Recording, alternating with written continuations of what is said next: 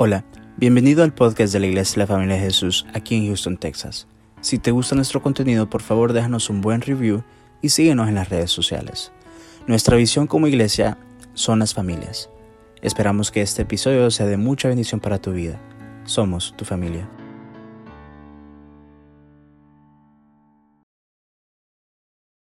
pasado empezamos a hablar del libro de Apocalipsis, hablamos del primer capítulo, vamos a hablar del capítulo 6 del libro de Apocalipsis, cuando comienza la tribulación. El tema de esta mañana se llama el caos mundial venidero, o sea, el que viene. Vamos a pararnos y vamos a orar. Gente en el primer servicio se fueron súper contentos, llenos de gozo, de esperanza, porque Dios nos da esperanza en medio del caos. Amén. Cierra sus ojos y vamos a orar. Gracias te damos, Señor, por cada hermano que está esta mañana. Señor, yo los bendigo, bendigo mis labios. Señor, úsame para predicar esta palabra, Señor, para enseñarla. Que sea tu Espíritu Santo y no palabra de hombre que salga de mi boca, Señor, que sea el que me use. Glorifica a nuestro Señor Jesucristo, Espíritu Santo. Danos revelación, abre los ojos de nuestro entendimiento ante todo lo que viene, Señor. Gracias te damos, Señor, porque tú nos das esperanza en medio de este mundo lleno de tribulaciones y de caos. Toda la honra y la gloria es para ti, mi Señor. Amén y amén. ¿Qué tal, hermana Jasmine? Bienvenida. Amén. El primer culto estaba una hermana que tenía tiempo de no verla, ahora ve otra hermana. Bienvenida a la familia de Jesús. Se nos había ido allá para México, pero ya la tenemos aquí de regreso. Gloria al Señor. Amén. Denle un fuerte aplauso a la hermana. Veo también una familia suya que, eh, por primera vez también aquí, ¿verdad? Bienvenida, bienvenida. Amén, amén, amén. ¿Hay alguien que se me pasa allá? ¿Tú primera vez que estás acá también? Ok, un aplauso también allá al hermano. Bienvenido, bienvenido. Bueno, creo que los demás ya son de casa. Bienvenidos otra vez. Amén. Eh, vamos a comenzar el libro de Apocalipsis en el capítulo 6, pero antes vamos a ver capítulo 1, verso 19. Mucha gente le cuesta entender el libro de Apocalipsis y simple y sencillamente no lo, entienden porque no ven el libro como un libro tridimensional, es un libro de tres dimensiones y lo dice claramente el apóstol Juan. Mire, mire cómo dice en el verso 19, en el capítulo 1, escribe las cosas que has visto y las que son y las que han de ser después de estas. O sea, eh, el Señor claramente le dice a Juan, le habla de tres dimensiones, las, que ya vio, que vio al Señor Jesús, que solo habla en el capítulo 1, que lo vimos el domingo pasado, él designa las grandes cosas que es el Señor Jesús, el, el, que era, el que es, el que ha de venir, el que estaba muerto, el que está vivo, el Rey de Reyes y Señor de Señores, el testigo fiel. O sea, eh, eh, habla todo lo que es Jesús, lo que él ya había visto. El capítulo 2 y el capítulo 3 habla de las siete iglesias, que es lo que son, que es lo que nosotros somos actualmente. Las siete iglesias somos nosotros mismos también. Amén. O sea, está hablando de nosotros, de cada una de sus iglesias. Entonces, ese es el capítulo 2, lo que estamos viviendo actualmente en las iglesias, la gracia de Dios. Y del capítulo 4 en adelante es lo que ha de venir, o sea, el futuro, lo que viene. Esa es la tercera dimensión. Ahora nosotros nos vamos a saltar hasta el capítulo 6. No vamos a obviar el capítulo 2 y 3, que habla de las siete iglesias, de lo que es actualmente, y vamos a pasarnos de un solo al capítulo 6. El capítulo 4 y el capítulo 5 está hablando del rapto de la iglesia. Y lo vamos a ver en cierto momento también para que les quede claro que el rapto de la iglesia es justo antes de la gran tribulación. Dios pone las cosas en orden, Dios no es un Dios de desorden.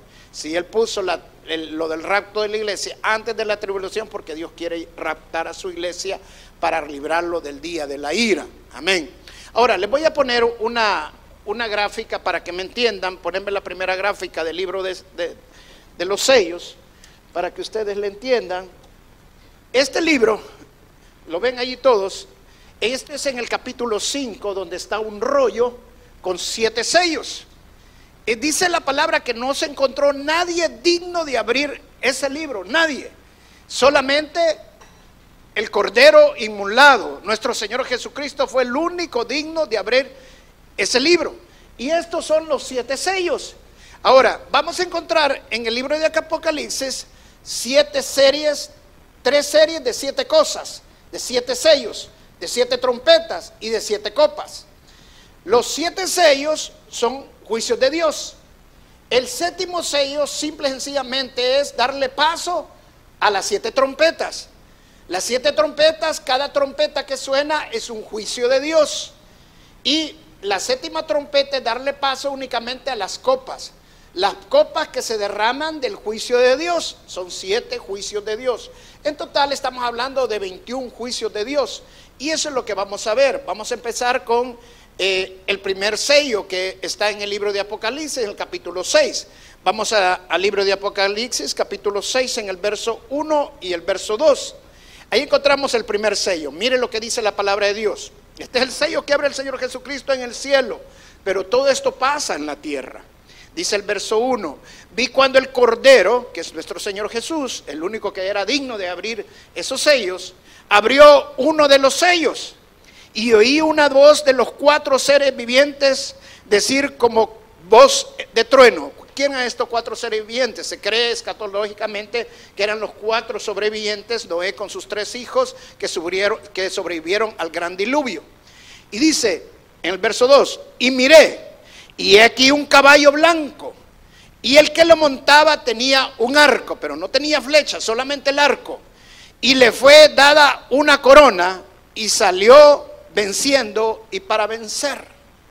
Ese es el primer sello donde empieza la tribulación. Amén.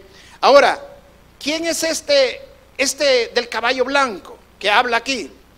Porque aparenta ser el Señor Jesucristo, porque la Biblia dice que el Señor Jesucristo viene en un caballo blanco, con un ejército, pero no es el Señor Jesús. ¿Por qué? Porque, vuelvo y repito, Dios pone las cosas en orden cronológico. En el capítulo 19 del libro Apocalipsis vemos cuando el Señor Jesucristo viene en un caballo blanco, no viene con corona, sino con diademas, donde está escrito en su, en su muslo, fiel y verdadero, el verbo de Dios, el rey de reyes, señor de señores. O sea, le da todas las designaciones que verdaderamente es el Señor Jesucristo. Amén. Entonces este es un falso Cristo, que es el anticristo. Amén. Ahora, todo comienza con la entrada del anticristo. Amén. Son siete años de gran tribulación. Siete años en que lo que la tierra va a sufrir. Ahora, la Biblia dice claramente en el libro de Apocalipsis cuatro veces, no una, no que cuatro veces, menciona tres años y medio o cuarenta y dos meses.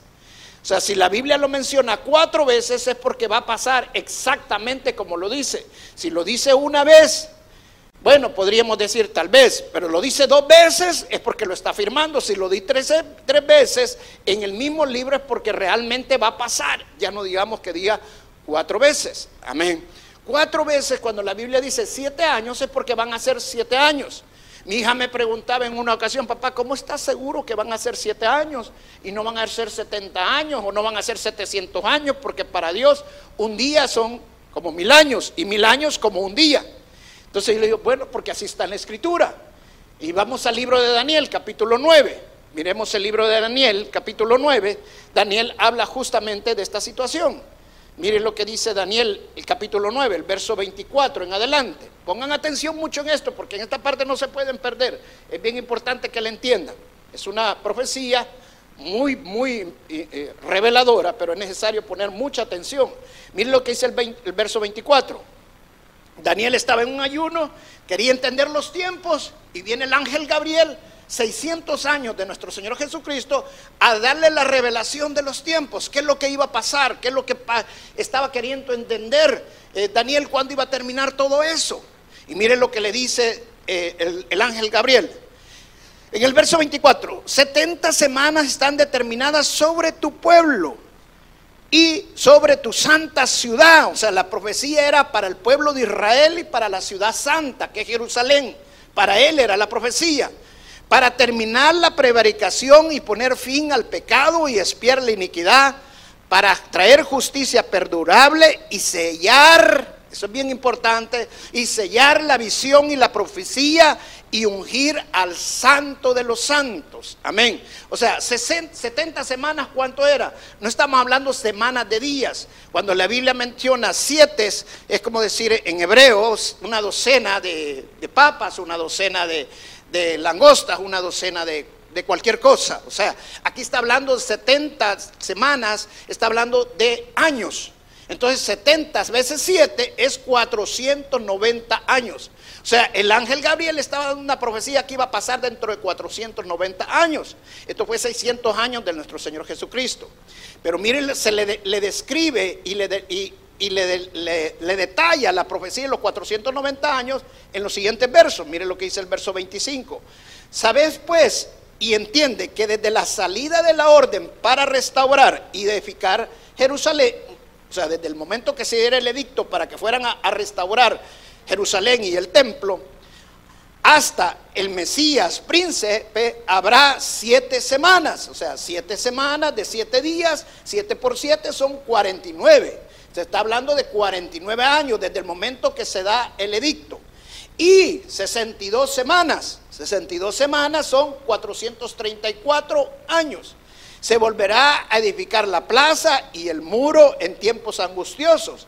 Y después de las 62 semanas se quitará la vida al Mesías o sea, está hablando de, está, le estaba profetizando exactamente cuando iba a morir crucificado el Señor Jesucristo.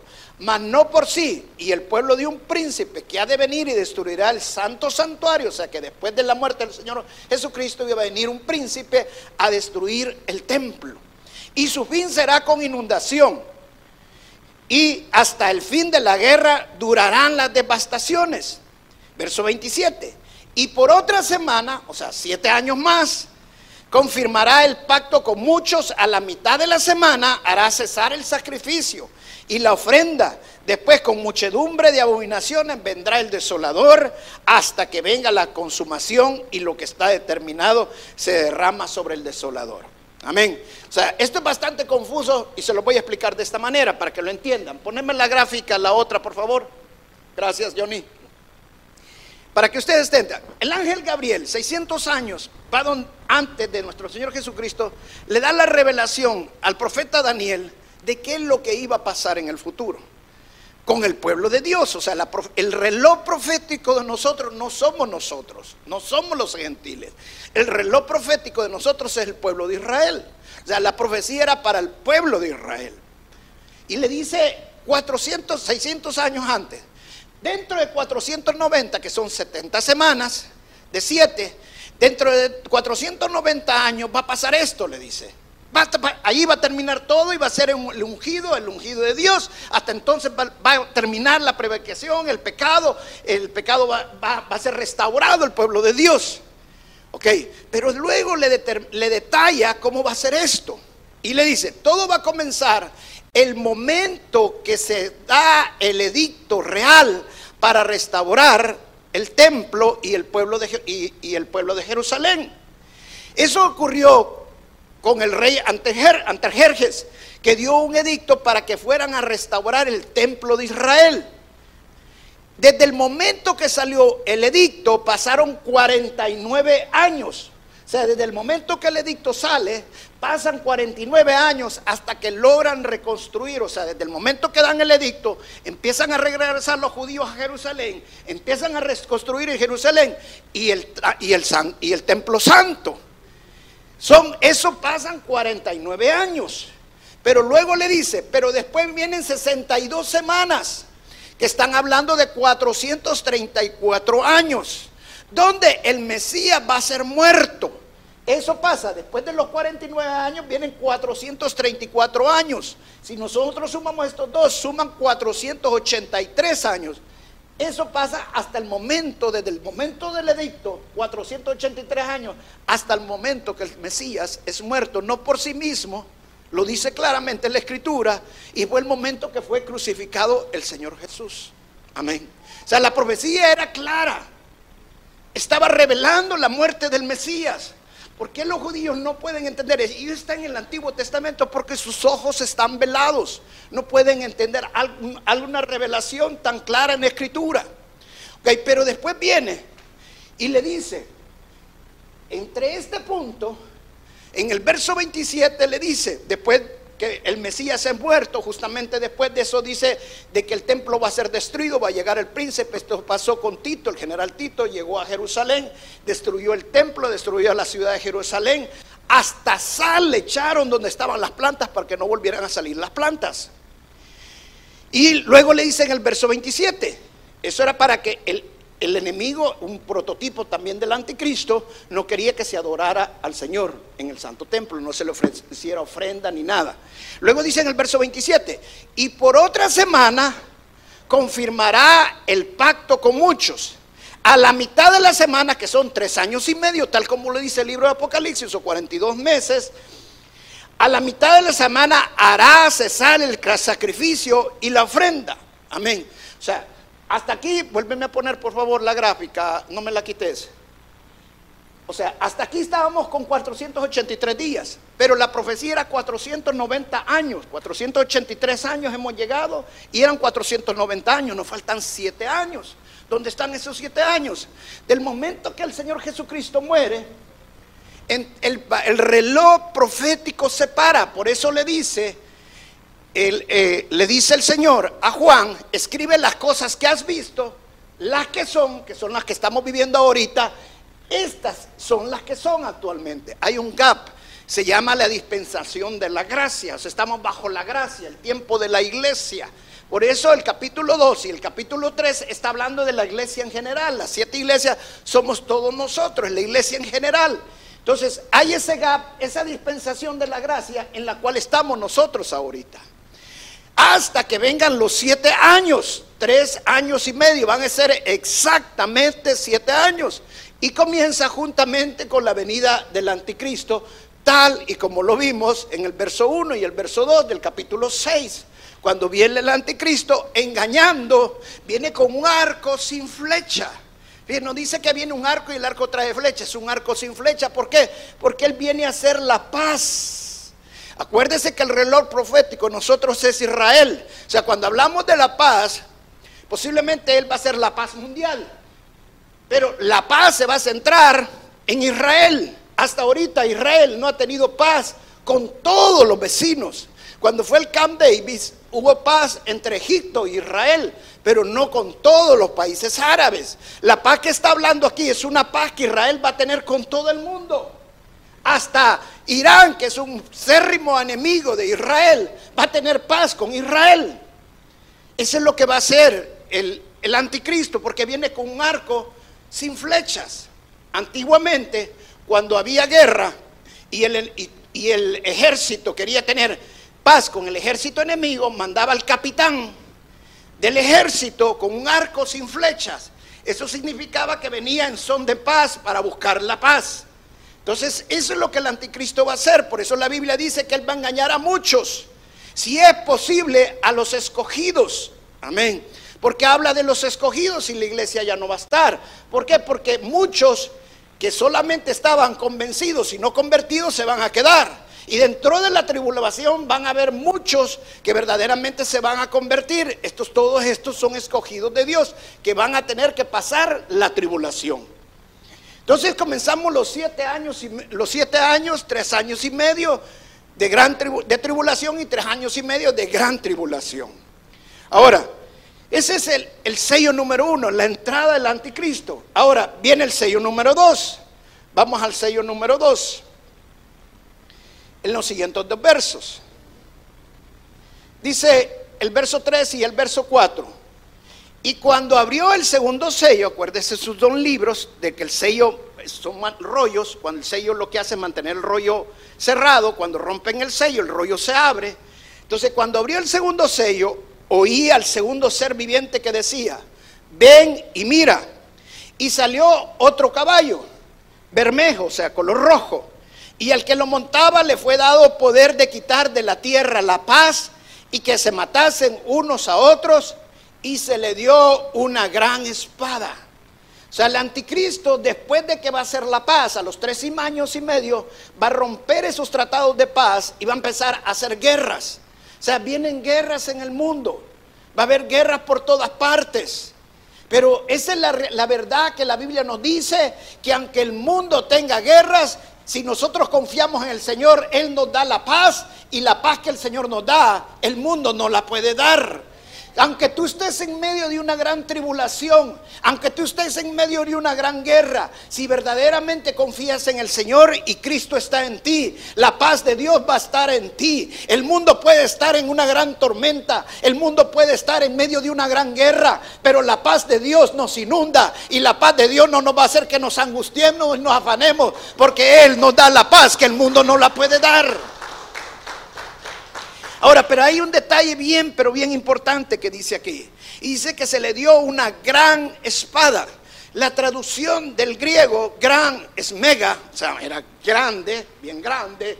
Y espada viene del griego machaira, que traducido es una daga, o sea, como un cuchillo, bien filudo. Y esto lo usaban los guerrilleros los judíos que se rebelaban contra el pueblo romano. Se lo metían debajo de la túnica, ya sea por la pierna o debajo del brazo, y la sacaban para matar a los soldados romanos.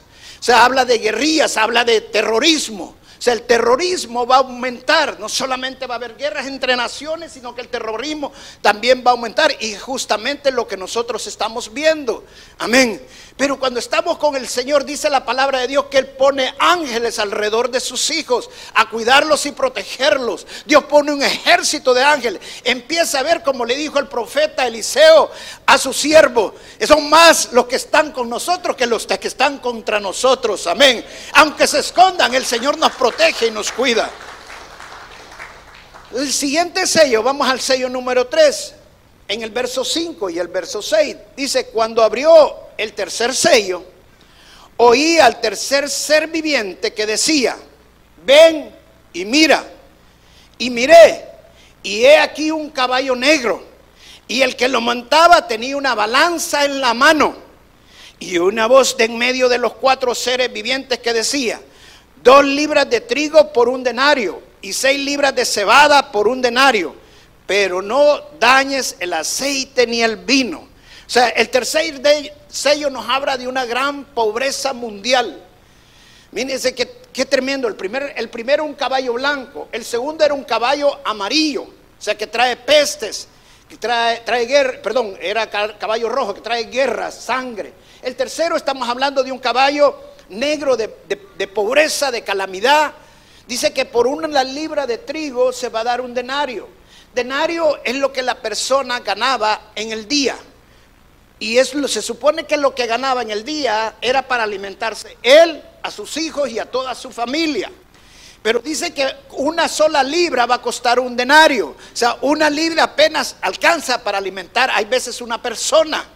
O sea, va a ser tan cara los alimentos que va, porque se va a hacer una gran escasez mundial de alimentos, porque después de una guerra, se deja de sembrar, se deja de cosechar, se deja de crear animales por la guerra que no se puede y entonces viene escasez de alimentos. Justamente incluso lo estamos viendo en medio de la pandemia. Hubieron momentos que no habían ciertos alimentos en ciertos lugares porque las fábricas cerraron, porque las, las, compañías que los producen también se cerraron, mucha gente enferma y trajo escasez de alimentos. Pues eso va a pasar, va a haber una escasez de alimentos. La palabra de Dios dice que Dios es nuestro proveedor y cuando nosotros confiamos en el Señor, el pan de cada día no nos va a hacer falta. Cuando Él dijo, pídanle al Padre que el, pan no nos haga falta. Eso quiere decir que milagrosamente Dios en medio de una calamidad, Dios nos va a proveer. Amén. Hay una historia de un gran evangelista que tenía un, eh, donde cuidan los niños huérfanos, un orfanato, y se habían quedado ya sin alimentos, no les habían llegado los alimentos, estaban bajo una gran nevadas. Y ese día este gran evangelista le dice, bueno, vamos a, comer, sirvan los platos, sirvieron los platos y todo, y no había comida. Los platos estaban vacíos, no había que servirles. Pero sentó a todos los niños, le dice, vamos a orar, oremos por los alimentos. Y oraron por los alimentos esa tarde. Y los niños pensando, ¿y, ¿y cuándo nos van a servir los alimentos? Pero no había alimentos. Y cuando terminaron de orar, tocaron la puerta del orfanato salieron a abrirle y había un hombre afuera y le dice, Señor, yo venía con mi carreta, mi carreta quedó atascada, está llena de leche y pan, agárrenla porque si no se va a arruinar. Y tuvieron pan para todo ese día, el siguiente día. Dios nos provee, amén. Aunque hay escasez en el mundo, en el reino de Dios no hay escasez. El Señor es nuestro proveedor, amén. Pero tenemos que llenarnos de fe, confiar en el Señor. Cuando dice pandemia, la palabra pandemia significa ir a la iglesia. ¿Por qué? Porque la pandemia significa que ahora es cuando más necesito llenarme de fe, amén. Ahora es cuando más necesito que mi fe crezca y la fe viene por el oír y el oír la palabra de Dios. Amén. O sea, ahora es donde, cuando yo tengo que buscar al Señor. Aleluya. Ese es el, el tercer sello. Ahora miremos el cuarto sello. El verso 7 y el verso 8. Dice, cuando abrió el cuarto sello, este es el cuarto caballo, hay cuatro caballos en el Apocalipsis, en, el primer, en, en los primeros juicios de los sellos. Este es el cuarto caballo, el caballo blanco, el caballo bermejo o rojo, el caballo eh, negro y ahora viene el caballo amarillo. Mire, cuando abrió el cuarto sello, oí la voz del cuarto ser viviente que decía, ven y mira. Miré y aquí un caballo amarillo, el que lo montaba tenía por nombre muerte y Hades, le seguía. Y le fue dada potestad sobre la cuarta parte de la tierra, o sea, de matar a la cuarta parte de la población del mundo para matar con espada, con hambre, con mortandad y con las fieras de la tierra. O sea, aquí está hablando de grandes pestes. Y las pestes van a traer crimen, las pestes van a traer eh, mortandad de todo tipo. ¿Por qué? Porque la gente va a dejar de trabajar justamente lo que estamos viviendo en medio de esta pandemia.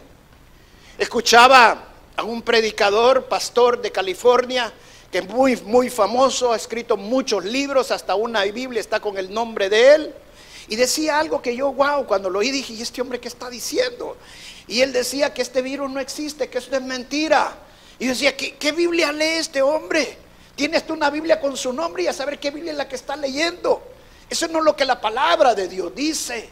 La palabra de Dios dice que hay unas pestes, que van a haber pestes, que va a haber gran mortandad. Hermanos, preparemos para lo que viene. Y la única forma que nos podemos preparar es tener, teniendo a Cristo en nuestro corazón, llenándonos de fe. ¿Sabes que cuando tú te llenas de fe, tu sistema inmunológico sube?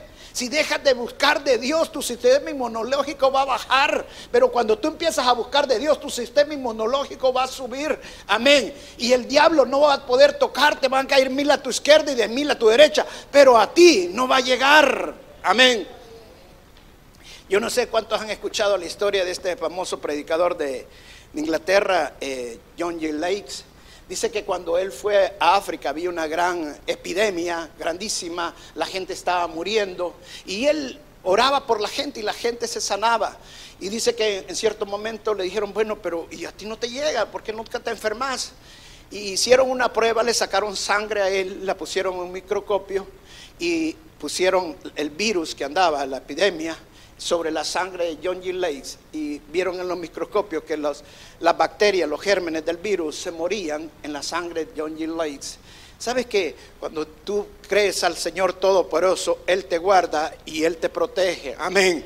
Él levanta nuestro sistema inmunológico y aunque haya mortandad, aunque tenga dominio el anticristo sobre cuarta parte de la población, yo no soy parte de la cuarta parte de la población porque yo estoy en Cristo Jesús. Amén. El quinto sello. El quinto sello está en el verso 9, ahí mismo en el capítulo 6. Dice, cuando abrió el quinto sello, vi bajo el altar las almas de los que habían muerto por causa de la palabra de Dios y por el testimonio que tenían. O sea, esto está hablando de la persecución contra los cristianos que ha habido y que, y que va a haber en todos los tiempos. Y dice, y clamaban a gran voz diciendo, ¿hasta cuándo, Señor Santo y verdadero, no juzgas y vengas nuestra sangre en los que moran en la tierra? Y se le dieron vestiduras blancas y se les dijo que descansasen todavía un poco de tiempo hasta que se completara. Amén. Eso quiere decir, hermano, y entiéndalo claramente, que durante la tribulación mucha gente se va a convertir. O sea, eso significa que cuando hay tiempos como lo que estamos viviendo, el corazón de la gente se ablanda. Amén. Este es el tiempo que la iglesia debemos de despertar. Yo creo que el tiempo de la tribulación Dios va a levantar a predicadores con fuego, a predicar la palabra de Dios con autoridad, para que la gente se convierta. Dice el libro de Isaías que va a llegar un tiempo en que la gente va a tener hambre y sed de la palabra de Dios, donde no van a dejar de quedarse, de, que una pandemia los deje en su casa, sino que van a ir a buscar de la palabra de Dios, donde van a estar escuchando la palabra de Dios, porque necesitan que su fe crezca. Y la única manera es oyendo la palabra de Dios, porque la palabra lo dice claramente, que la fe viene por el oír y el oír la palabra de Dios. Amén. O sea, hay tiempos difíciles, tiempos que va a haber persecución. Estos son hombres que van a dar testimonio durante la gran tribulación del, del Señor y van a ser sacrificados. Me llamaba la atención de que los que están en el cielo, que murieron en la misma manera, de que estos que están siendo sacrificados ya están en el cielo y están pidiendo justicia. O sea, estos son hombres y mujeres que murieron por testimonio de Dios, pero estos van a tener un lugar especial en el cielo ante Dios, porque dieron su vida por el Evangelio. Nada los avergonzó. Ellos creyeron en la palabra de Dios y sabían que el poder, la palabra de Dios es poder de Dios, que el Evangelio es poder del Señor y no se avergonzaron por nada, ni se rindieron y dieron testimonio del Señor, pero ah, por ese testimonio también fueron muertos. Y dice aquí, va a llegar el día que se complementan el número de sus consiervos. O sea, Dios tiene predeterminado todo. Dios es un Dios, perdón, que no trabaja por casualidades. Es un Dios que tiene un plan perfecto y todo lo tiene predestinado. Amén. Veamos el último sello el, sexto sello. Dice el verso 12. Dice, miré cuando abrió el sexto sello. Y aquí hubo un gran terremoto. Una de las señales en los últimos tiempos van a ser los terremotos. La palabra de Dios claramente lo dice de que diluvio nunca más va a volver a mandar Dios sobre la tierra. Pero sí habla que los terremotos van a ser una señal, una señal del que nos muestra la segunda venida del Señor Jesús. Amén. Dice, y aquí hubo un gran terremoto y el sol se puso negro como la tela de silicio y la luna se volvió toda como sangre y la estrella del cielo cayeron sobre la tierra, se va a ver una lluvia de meteoritos. Y dice, como la higuera deja caer sus higos cuando es sacudida por un fuerte viento. Y el cielo se desvaneció como un pergamino que se enrolla y todo monte y toda isla se removió de su lugar. Los reyes de la tierra y los grandes, los ricos, los capitanes, los poderosos, y todo siervo y todo libre se escondieron en las cuevas y entre las peñas de los montes. Y decían a los montes y a las peñas, caer sobre nosotros. Imagínense toda esta gente poderosa, rica, preferían que les cayeran las montañas donde se habían ocultado, en lugar de ablandar su corazón y, hablar su, y abrir su corazón al Señor Jesucristo. Mejor preferían huir de Dios y eso justamente pasa muchas veces. Por más que nosotros le prediquemos, ahí va a haber gente que está tan cerrada al Evangelio. ¿Por qué? Porque dependen más de sus posesiones, dependen más de sus cosas materiales que cuando están pasando necesidades.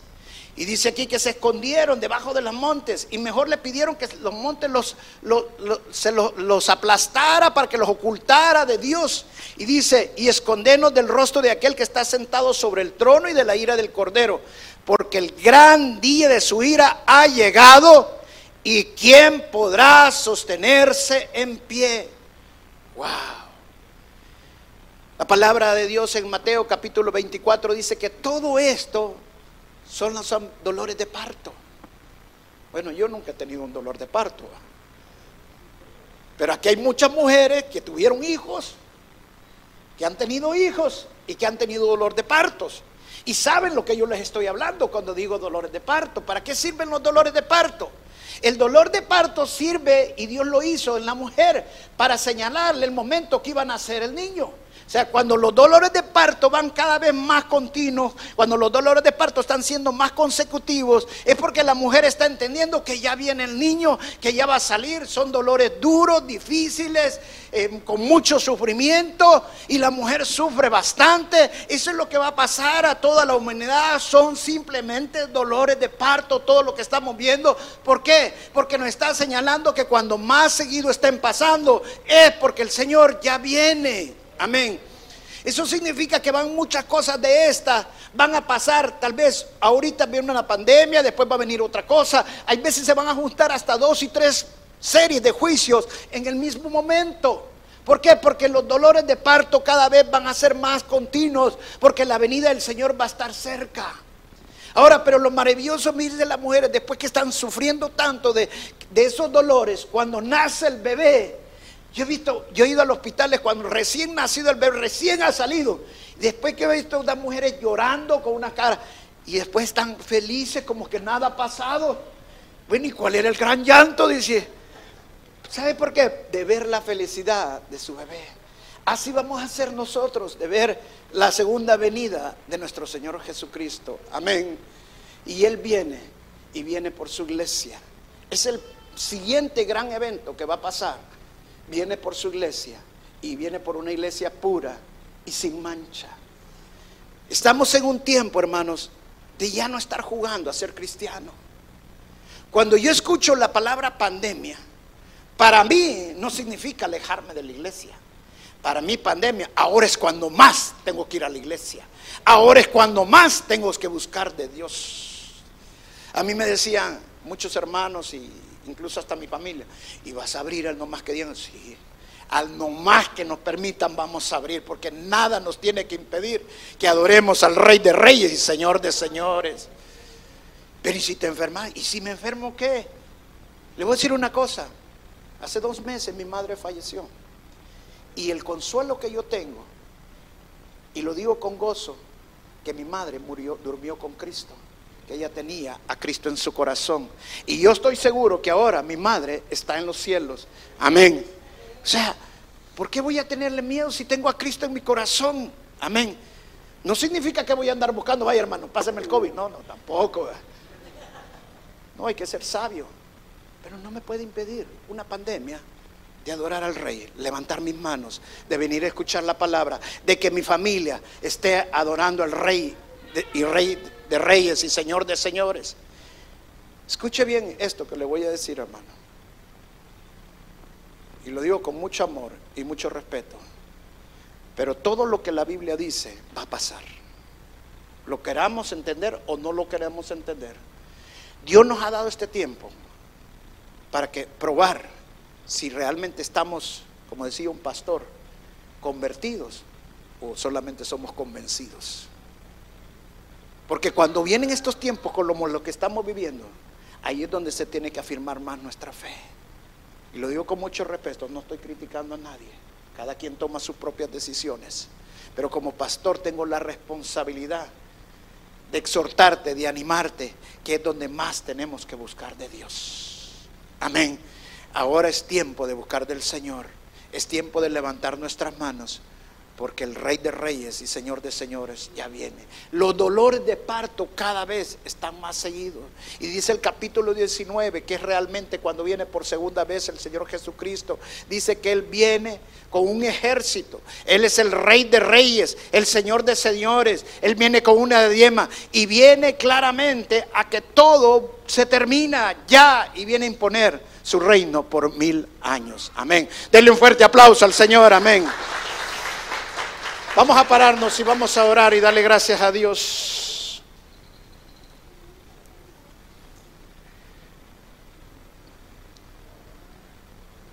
Dígale, Señor, gracias. Te amo, Señor. Sé que este tiempo ha sido un tiempo muy difícil para la iglesia. Y yo he creído firmemente que este es un juicio de Dios, no solo para el mundo, más que todo un juicio de Dios para la iglesia en donde Dios quiere despertar una iglesia poderosa, una iglesia que predique la palabra fiel y verdadera. Hay cosas desagradables también dentro de la escritura, no todo es que uno podría decir así, de una forma positiva. Pero como predicador no podemos omitir nada.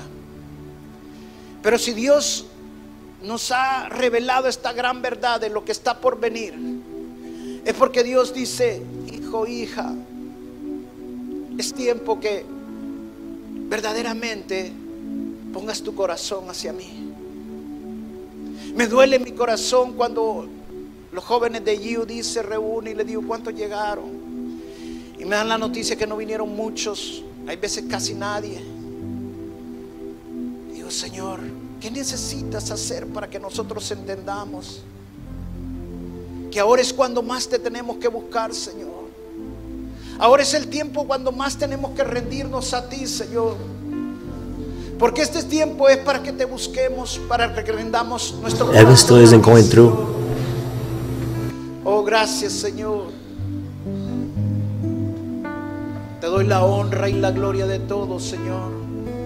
Yo te voy a pedir que compares todo lo que hemos visto en el capítulo 6, los seis sellos que acabamos de ver, los compares justamente en Mateo capítulo 24, desde el verso 4 en adelante. Las mismas palabras que dijo Juan, las dijo el Señor Jesucristo. Todo lo que iba a venir para el mundo. Nada te tiene que apartar del Señor. Gracias Jesús. Yo quiero decirte algo. Yo como padre sé que el Señor ya viene por su iglesia. Y yo quiero que toda mi familia se vaya con el Señor. Y que no pase este tiempo de tribulación. Ese es mi deseo, pero la salvación es personal. Por eso la palabra de Dios dice, no descuide una salvación tan grande. Pero yo creo a la promesa de Dios. Y en la promesa de Dios dice, sé salvo tú y será salvo toda tu familia. Eso significa, hermano, de aunque no vengan todos mis hijos, aunque no todos los hermanos de la iglesia vengan, yo tengo una responsabilidad por predicar la palabra de Dios, por orar por ustedes, por bendecirlos grandemente.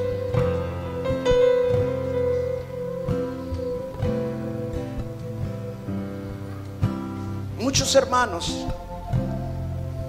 que incluso han pasado por la iglesia y se fueron por X o Y motivo de trabajos o cosas por el estilo. Pero yo tengo responsabilidad con ellos. Incluso mi hermana que estuvo en México y ahora Dios me la trajo de un solo para acá, de nuevo a la, a la familia Jesús. Y yo estoy seguro que Dios la trajo para un tiempo, para que volviera a llenarse de su fuego.